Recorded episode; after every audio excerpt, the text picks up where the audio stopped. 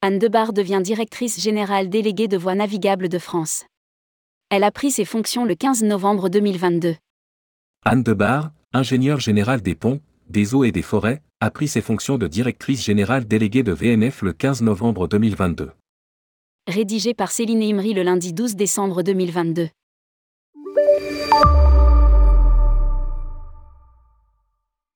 Anne Debar est nommée directrice générale déléguée de Voies navigables de France. Elle dispose d'une double formation d'ingénieur et de sociologue et a travaillé pendant 25 années dans les domaines des transports, la logistique et la prévention des risques. Avant de rejoindre VNF, elle était en effet directrice générale adjointe de Météo France, en charge des missions institutionnelles, sécurité civile, défense, aviation civile. Dans ce cadre, elle a également piloté les affaires internationales, Organisation météorologique mondiale, coopération, organismes européens de mutualisation en matière de programmes satellitaires, prévision numérique. Lire aussi, VNF mise sur sa nouvelle marque Slow. Pour développer le tourisme fluvial.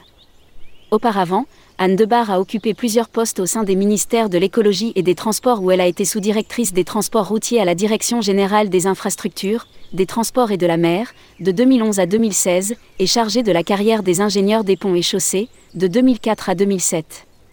Son parcours l'a également amené à travailler sur les enjeux portuaires, au sein du ministère des Transports de 1997 à 2000 mais aussi au port autonome de Marseille où elle était directrice de l'aménagement et de l'investissement portuaire entre 2000 et 2003.